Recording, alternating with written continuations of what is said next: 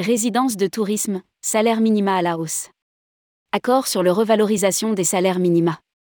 Le syndicat national des résidences de tourisme, SNRT, a annoncé avoir trouvé un accord sur la revalorisation des salaires pour 2023. Rédigé par Céline Imri le mardi 14 mars 2023.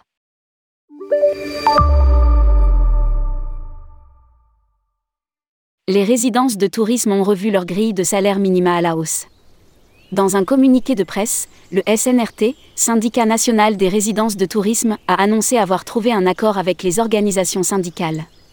Tous les niveaux ont été augmentés de 4%, sauf le E3, employé, et le AM1, agent de maîtrise, qui sont à plus 5% pour créer une incitation à la promotion de ces deux niveaux. Cet accord représente un complément des efforts significatifs de l'année dernière, ajoute le SNRT, 6 à 8% en deux fois les partenaires sociaux ont rappelé que dans la branche de l'immobilier, les salaires sont sur 13 mois. Avec un niveau 1 à 13 fois le SMIC, donc 8% au-dessus des minima légaux, sur une base de 35 H par semaine. Lire aussi, SNRT, Stéphane Logerie, élu président. Le rapport de branche 2022 a montré que le secteur présente un effectif très jeune avec 42% de salariés qui ont moins de 34 ans.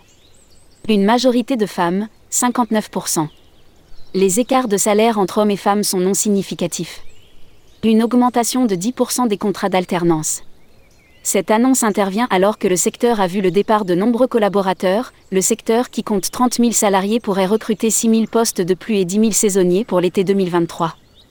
Les exploitants des résidences de tourisme font également des efforts sur l'aménagement du temps de travail pour améliorer la qualité de vie des salariés.